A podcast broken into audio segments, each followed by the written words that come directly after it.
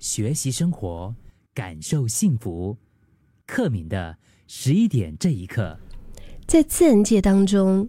没有宝石啊，没有任何一颗的宝石，它们是一模一样的。经历了高温、高压、千百万年的结晶时间，即使是从同一个矿坑当中被挖掘出来，它们也会拥有自己独特的大小啊、瑕疵啊、色泽、透明度。而即使内在是一个很好的宝石，当然也是需要有识货的人哈，把它从不起眼的原石堆中挑出来，然后用最适合的打磨方式，呈现它独一无二的光彩。可能可以嵌上这个戒台啊，也可以镶入项链，也许是裸石配绒布，然后加上灯光还有玻璃罩。反正你还得要找到最能够呈现它动人姿态的那个位置和角度，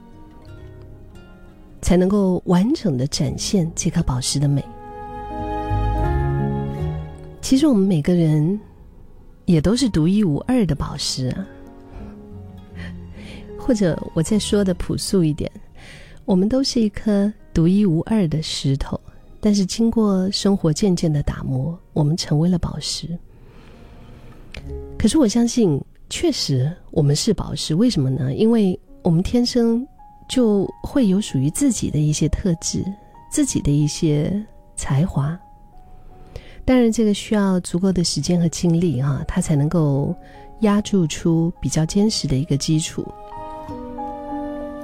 你会有很擅长、很厉害的优点啊，当然也会有那种就是。你一想到就很头痛的一些缺点，但是 不管怎么样，那都是你独一无二的超能力呀。你需要一个适合自己的成长方式，也需要在前进的过程当中调整速度和方向。或许在书本和课堂上当一个理论派最能够让你吸收，或许闲不下来的亲力亲为最能够让你印象深刻。也或者说，只要把你丢在对的环境里面，你就可以自己在那边自己发芽。你有没有看过那样的一种植物啊？其实你真的不用花太多的心思、时间、爱心去照顾它，它就自己在那边自个儿咻咻咻的发芽，非常可爱耶。因为它就在对的那个环境里面啦，可能那个就是刚好它喜欢的温度啊、水分和光线。所以，其实我觉得，在工作上、爱情上、人际关系上，都有一样的一个妙点呢，就是你不只能够用最能够展现自己的方式来发光，还得让大家从你希望的角度来看待和认识你。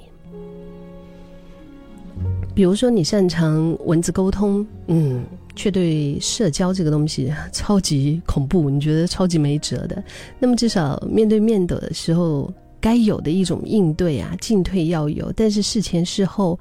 总能够多写一点东西，让大家可以看得到你的想法。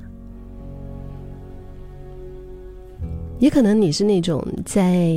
团队群体当中，你非常会带动气氛，你常常是团体的开心果，但是也许日常需要你静下来的时候，你就就不太坐得住哈，那就尽量的让身边的人看见你活泼有意思的那一面。那多往需要交际和互动的工作去发展，至于得要乖乖坐在办公室里抓破脑袋的那些，就自己自动的把它给闪远一点。因为确实，我觉得有时候当我们用了一种错的方式来包装自己，我们的努力就会变得事倍功半，甚至会被别人误会而引发更多的挫折。所以想一想，今天想一想。自己看一看，哎，你的优点是什么？让你的优点可以被放大，然后缺点比较少，不会跳出来扯你的后腿。我觉得这个是一个最容易达成你想要的目标的策略。因为这个世界啊，其实是没有这么和善可爱，它不会永远自动认可你最好的样子。所以，即使你已经是一颗。非常漂亮哇！那个光芒四射，就是一颗很棒很棒的宝石。你还是要用最适合自己的方式来长大，然后把自己放在最适合的位置上，用正确的、你期望的方式来表达自己，然后你真正光彩夺目的样子，才最有机会被这个世界好好的看见。